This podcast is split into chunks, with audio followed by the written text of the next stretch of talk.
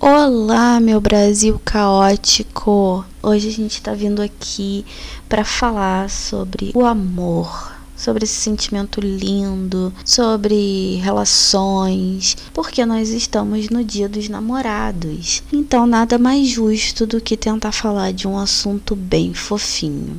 Apesar de que eu acho que nem se eu tentar muito eu fico fofinha. Mas vamos lá. Bom, gente, é, eu vou tentar dividir esse podcast em três etapas. Agora eu vou falar um pouco sobre uns devaneios sobre amor e relacionamento. Depois eu quero falar, contar minha história e por fim eu vou responder as perguntas que vocês fizeram no Instagram. Já vou adiantar e dizer que o Gabriel não vai estar comigo respondendo essas perguntas. Eu tinha dito que ele estaria, mas ele ficou meio envergonhado e eu não quis é, forçar a barra. Mas vamos falar sobre o amor.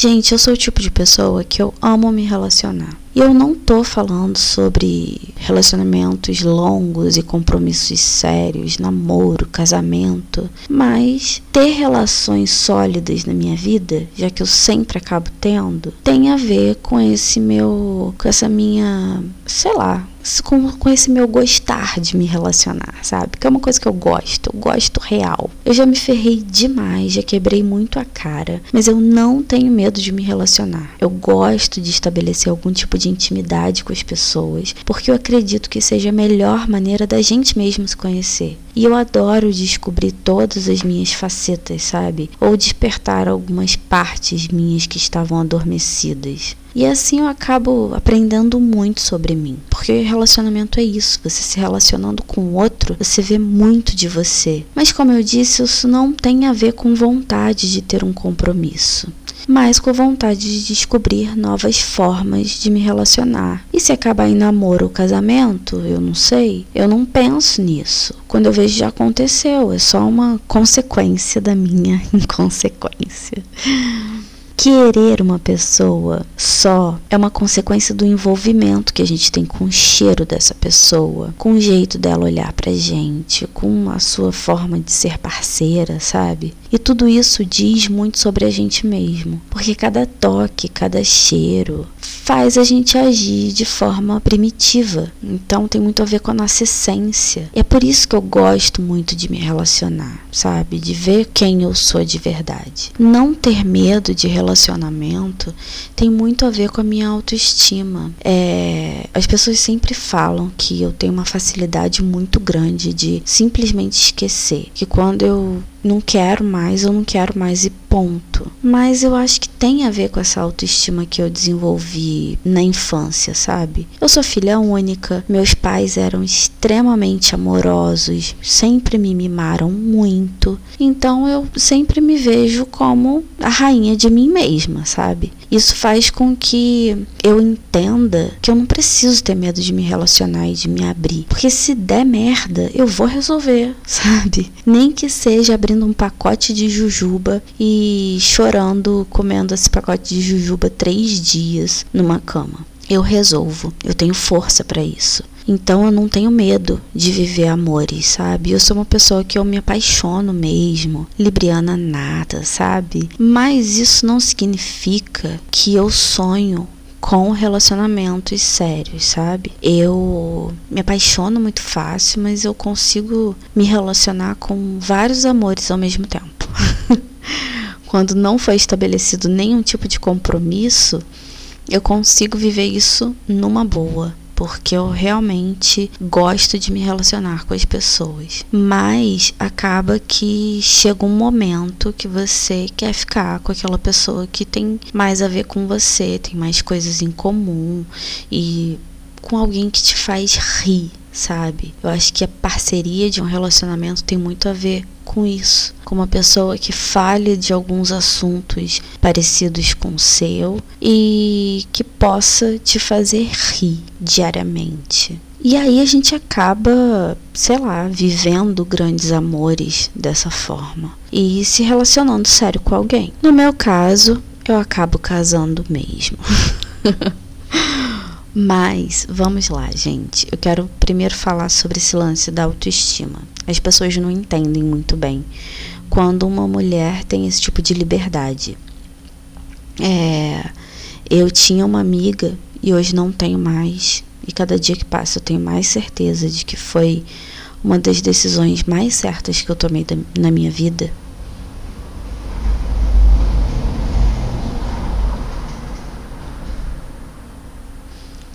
Mas eu tive uma amiga que assim, aconteceu uma situação muito bizarra. Nós éramos três amigas e a gente teve um problema que a gente não estava bem, as três estavam muito ferradas da cabeça. A gente acabou se envolvendo num monte de confusão juntas. Essa minha amiga ficou num fogo cruzado porque assim, o problema inicial era entre eu e uma outra amiga que fazia parte do nosso trio, e ela ficou no meio sem saber o que fazer. E eu fiquei cobrando algum tipo de posicionamento dela.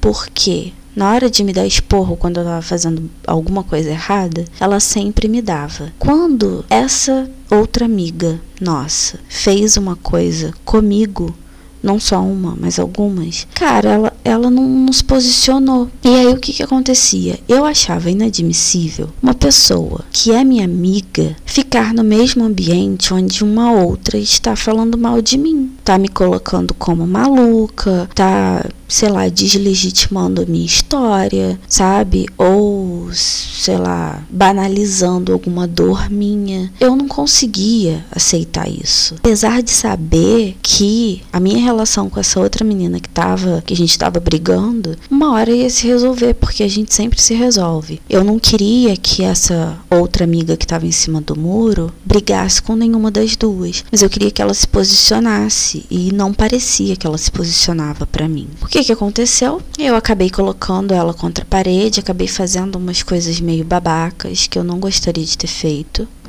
Mas um dia, depois de algum tempo dessa confusão toda, ela veio na minha casa, a gente começou a conversar e tal. Eu ainda tava sem falar com essa outra amiga nossa. E eu, eu me senti, assim, um, uma outra pessoa. Porque eu falei, cara, eu não sou essa pessoa que tá falando com ela. Eu não me sinto mais à vontade em me relacionar com ela. E aí eu tomei uma decisão que na época me doeu muito, mas quando ela me retornou, o que, que eu fiz? Eu mandei uma mensagem para ela dizendo que eu preferia que a gente se afastasse porque eu não estava mais me sentindo à vontade com ela. E foi basicamente isso. E ela me respondeu dizendo que por eu ter sido, por eu ter tido uma criação muito repressiva, porque o meu pai era muito repressivo, eu achava todo mundo deveria ficar andando atrás de mim, sabe? E, gente, vocês me desculpem, mas assim,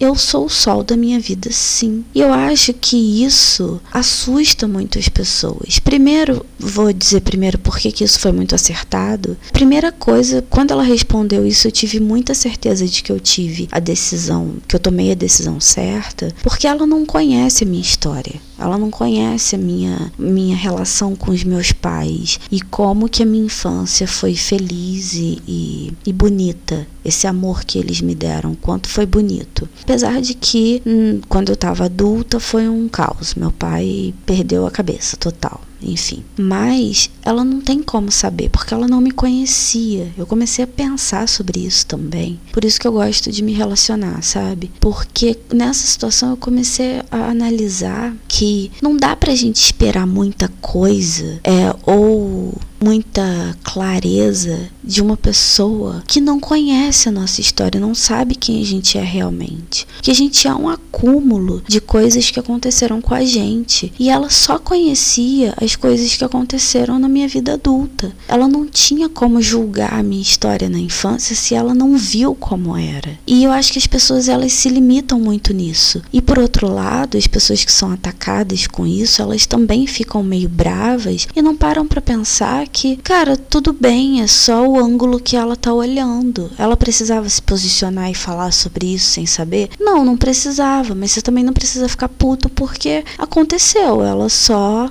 foi teve uma tem uma opinião equivocada sobre quem você é. E aí nessas horas é que a autoestima, porque você fala assim, cara, eu não quero me relacionar com uma pessoa que não sabe quem eu sou. Tudo bem ela não saber, mas eu não tô aqui para ser didática com os outros. Eu tô existindo sabe? E quando ela me deu essa resposta, foi muito imediato. Consegui ter muito mais certeza do que eu tinha feito. E o que que acontece? Isso funciona muito em todos os tipos de relacionamentos que eu tenho. Seja amizade, seja, sei lá, ficada, amor, tudo. Eu gosto de de me relacionar com pessoas que saibam quem eu sou e com pessoas que me colocam num patamar importante. Não importa se a gente não tá tendo nada sério, mas quando eu tô com aquela pessoa, eu quero me sentir sim uma pessoa muito especial, porque eu sou uma pessoa muito especial. Se não for assim, eu tenho a minha companhia, sabe? Não preciso da companhia de mais ninguém. Isso assusta muito as pessoas. As pessoas acham que alguém que fala assim é alguém muito muito soberbo e não tem a ver com soberba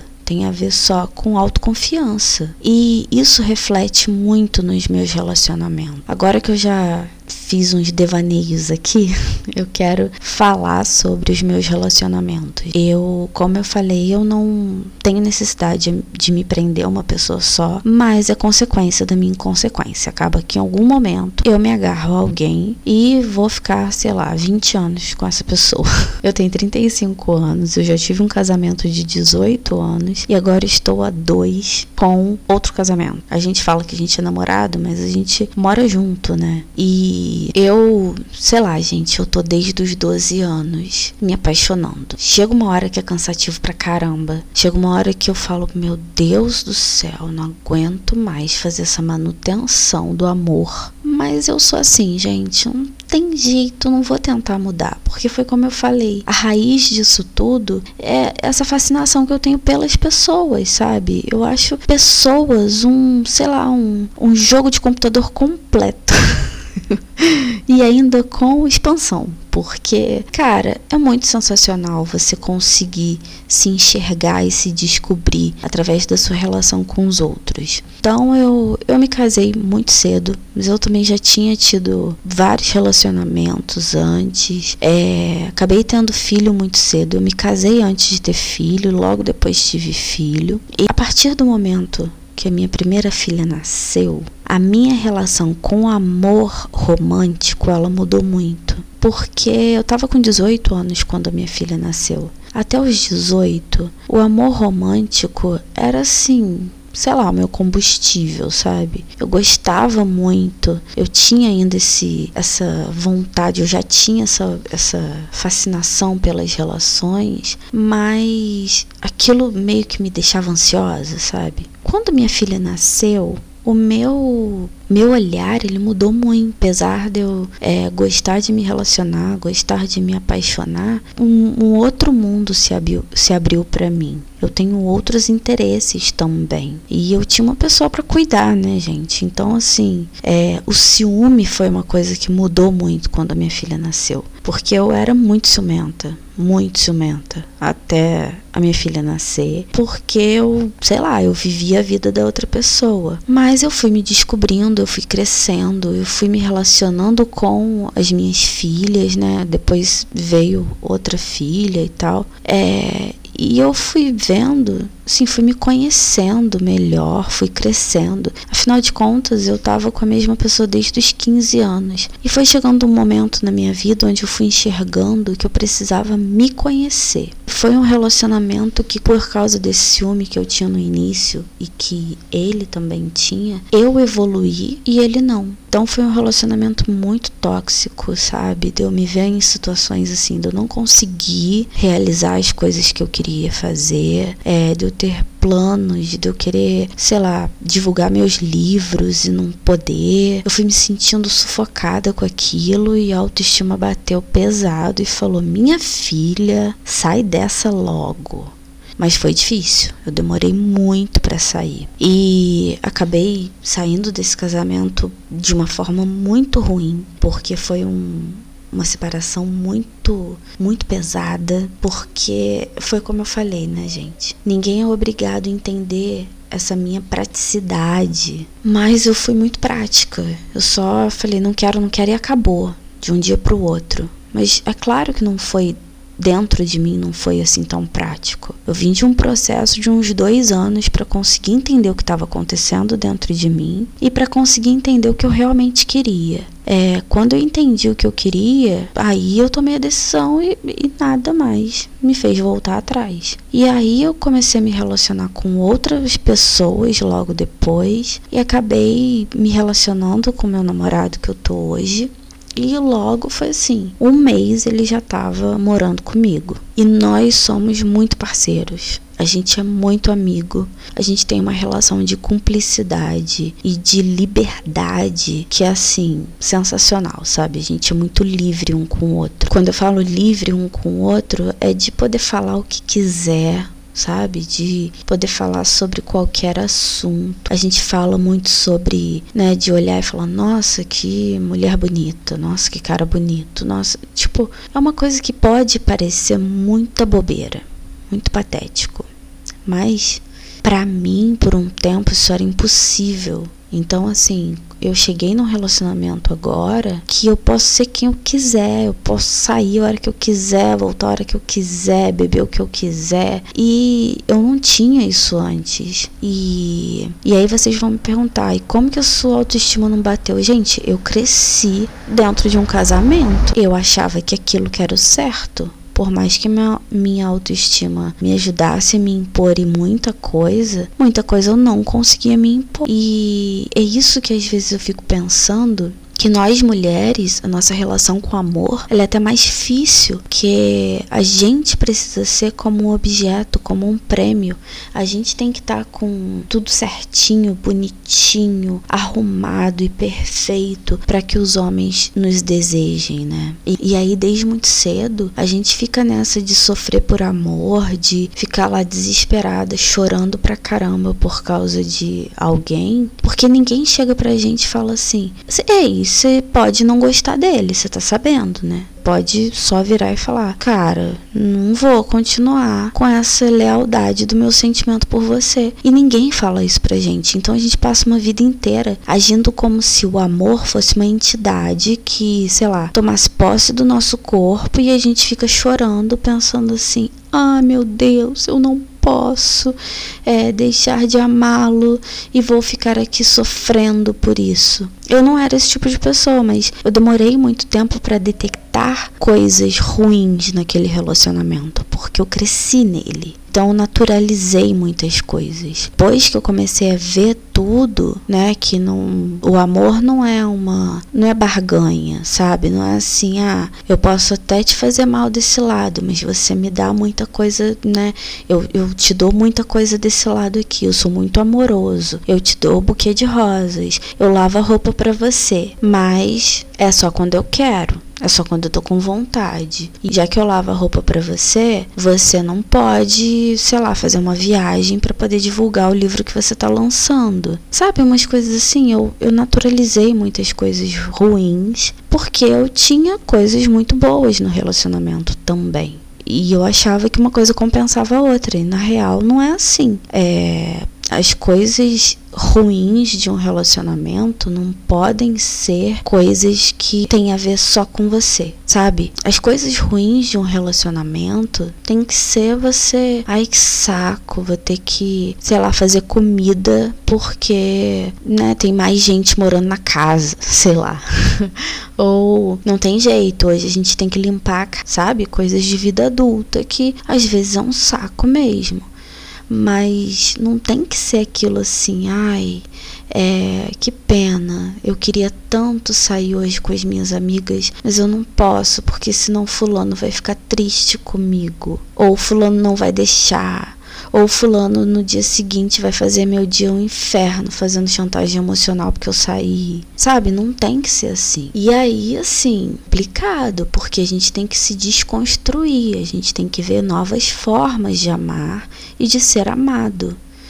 E o que eu consigo perceber muito até dessa história dessa amiga que eu contei é que ela tem uma autoestima meio complicada, né, meio difícil, meio ruim, como a maioria de nós temos, e que eu também por muito tempo já tive, mas como eu falei, eu logo logo muito cedo na minha vida eu consegui estabelecer regras para que as pessoas não invadam o meu espaço. Eu meio que fiz isso muito cedo. A diferença é que eu tive que meio que refazer as regras depois que eu cresci, que eu virei adulta, né? Mas eu sempre tive algum tipo de limite que eu não gostava que as pessoas avançassem. E isso sempre chocou muito as minhas amigas, as pessoas que se relacionam comigo porque elas percebem esse limite. Infelizmente, por mais amor que eu tivesse por essa minha outra amiga que a gente não se relaciona mais, ela invadiu um espaço muito sagrado para mim, que foi tipo falar de uma coisa que ela não sabe e querer apontar uma coisa sobre a minha vida que ela não tem ciência. E eu acho que é tão difícil da gente estabelecer esses limites num relacionamento, porque quando o outro tá magoado, ele acaba falando tanta coisa que ele não sabe, ou às vezes muita coisa que ele sabe e que vai te magoar, que ele fala, assim, só pra, sei lá, te testar, talvez. Isso não é uma coisa saudável.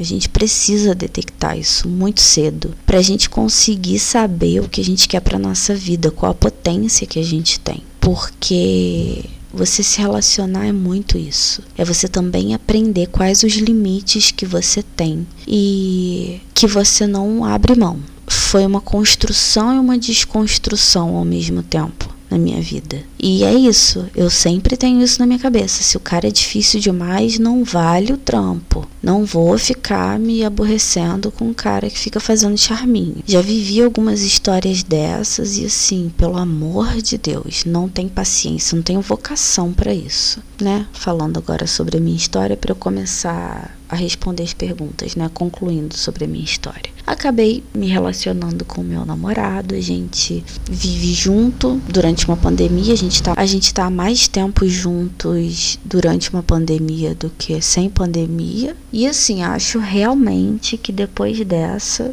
vai ser difícil separar, porque encarar essa pandemia anda pesado pra caramba. Ele está convivendo com uma pessoa que nem eu conheço direito, que vive em mim, que é uma pessoa um pouco estressada. Eu não sou nada estressada, eu sou bem calma, geralmente, e eu ando bem estressada. Então, gente, força aí nessa pandemia para tudo, mas como o, o tema hoje é Dia dos Namorados, fortaleçam suas relações, façam coisas para celebrar o amor, sabe? Que as relações possam ser construídas com bases sólidas e consigam resistir a um dia, sei lá, 24 por 7, né? Full time, você dentro de casa com uma pessoa. Eu sei que não, na verdade, a maioria da população não está vivendo isso, porque a maioria da população não pode ficar dentro de casa, precisa sair para trabalhar nesse país de merda. Mas para quem tá vivendo isso, gente, força aí e reinventem-se, sabe? É, façam coisas diferentes e fortaleçam suas relações amorosas, porque tá punk. Bom,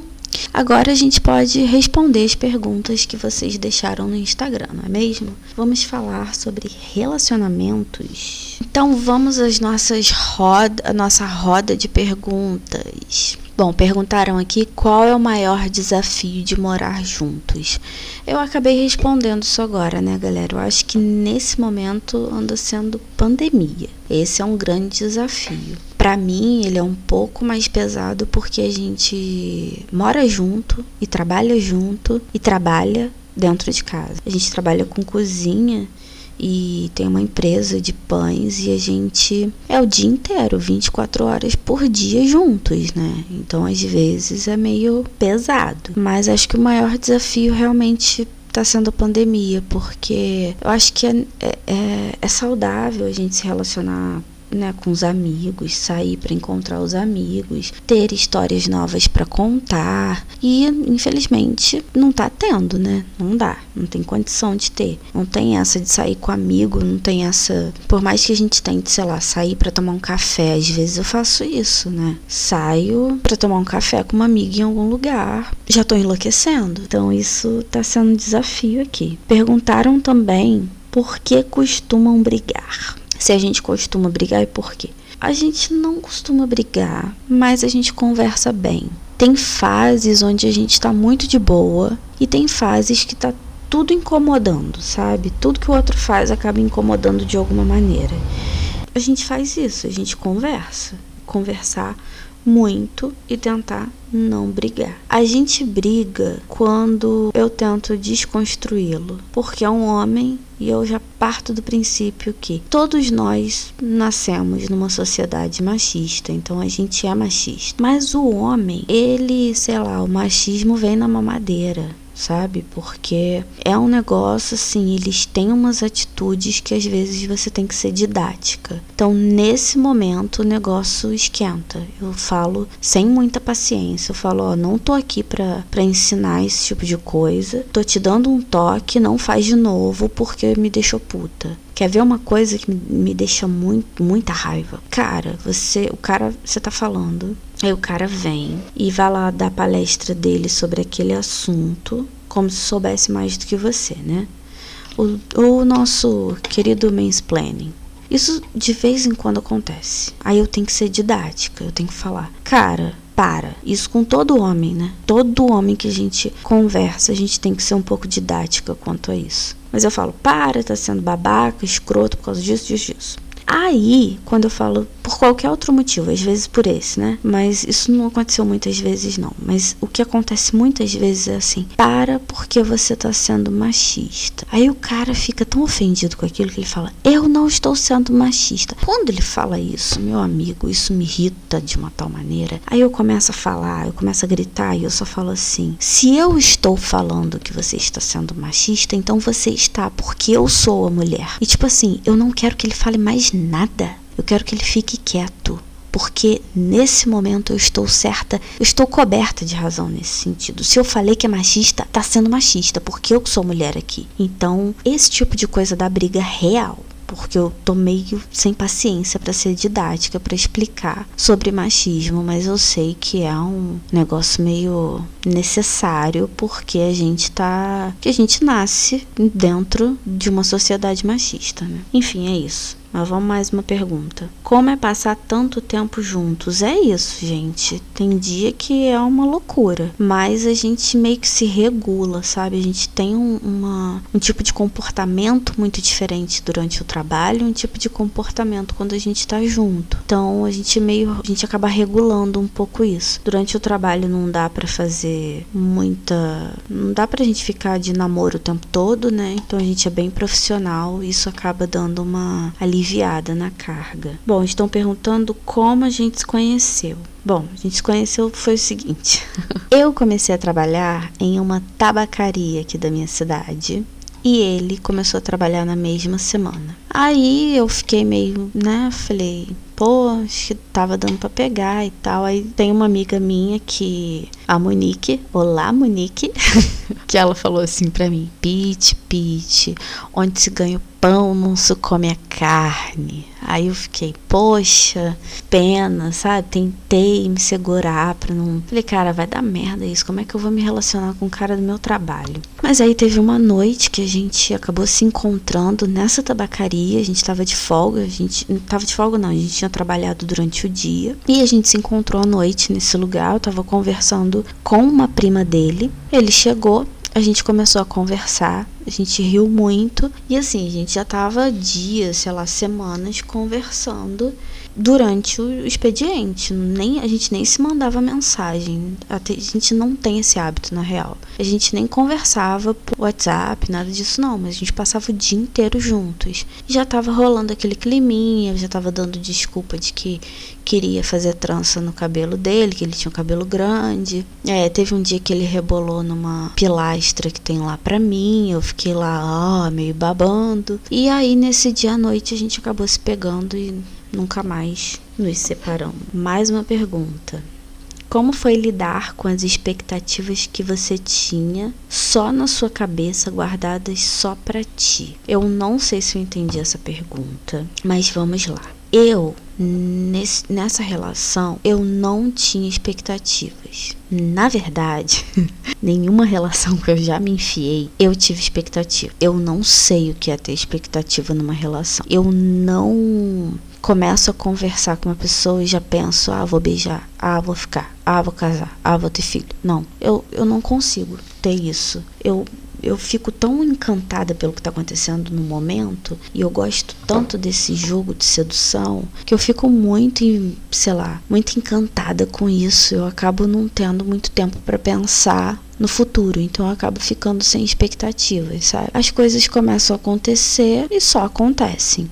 E não tem expectativa envolvida nisso. Vou responder só mais uma colocaram aqui namoro ou lance. Eu não vou responder essa pergunta porque eu acho que eu já respondi. A Carolzinha colocou aqui, ó, melhor conselheira ever. Nossa, como eu tô poderosa. Eu não acredito não, mas é muito o que eu falei, né, gente? É, a gente se relacionando com as pessoas, a gente aprende muito a minha forma de amar e os amores que eu vivi, porque não vou dizer que sempre foi fácil, né? Eu já tive amores arrebatadores e assim, destrutíveis foi só tendo muita força para não sucumbir, sabe? Eu sei que é difícil, eu sei que os relacionamentos são complicados, o dia a dia é pesado, mas a gente aprende tanto amando que eu sempre vou optar pelo amor, sabe? E aí eu quero encerrar esse episódio lendo um poema para vocês chamado A Pequena Morte do Eduardo Galeano. Esse poema é muito importante para mim e ele, ele fala sobre o orgasmo, né, gente? A pequena morte é como os franceses chamam o orgasmo. E vivi um grande amor na minha vida que começou com esse poema. E a nossa discussão na época, a gente não sabia que pequena morte era orgasmo, a gente ficava discutindo se o que estava dizendo nesse poema aqui era que assim, ah, né, nascer é uma alegria que dói, se o amor tinha que doer. E eu dizia que não tinha. A gente ficava discutindo sobre isso. Eu falava: o amor não tem que doer, mas ele dói. E a outra pessoa falava: mas ele não tem que doer e ele não dói. Mas a gente estava. A gente estava falando coisas absurdas porque não tinha nada a ver com isso. A pequena morte é o orgasmo, não é? Não é o amor. Mas eu amo muito esse poema e eu quero compartilhar com vocês. Vamos lá. A Pequena Morte de Eduardo Galeano. Não nos provoca riso o amor quando chega ao mais profundo de sua viagem, ao mais alto de seu voo. No mais profundo, no mais alto, nos arranca gemidos e sussurros. Vozes de dor, embora seja dor jubilosa. E pensando bem, não há nada de estranho nisso, porque nascer é uma alegria que dói. Pequena morte chamam na França a culminação do abraço, que ao quebrar-nos faz por juntar-nos, e perdendo-nos faz por encontrar-nos, e acabando conosco nos principia. Pequena morte, dizem, mas grande, muito grande haverá de ser, se ao nos matar, nos nasce. A gente se fala no próximo episódio. Um beijo, muito obrigada pela atenção de vocês. Até a próxima. Tchau, tchau.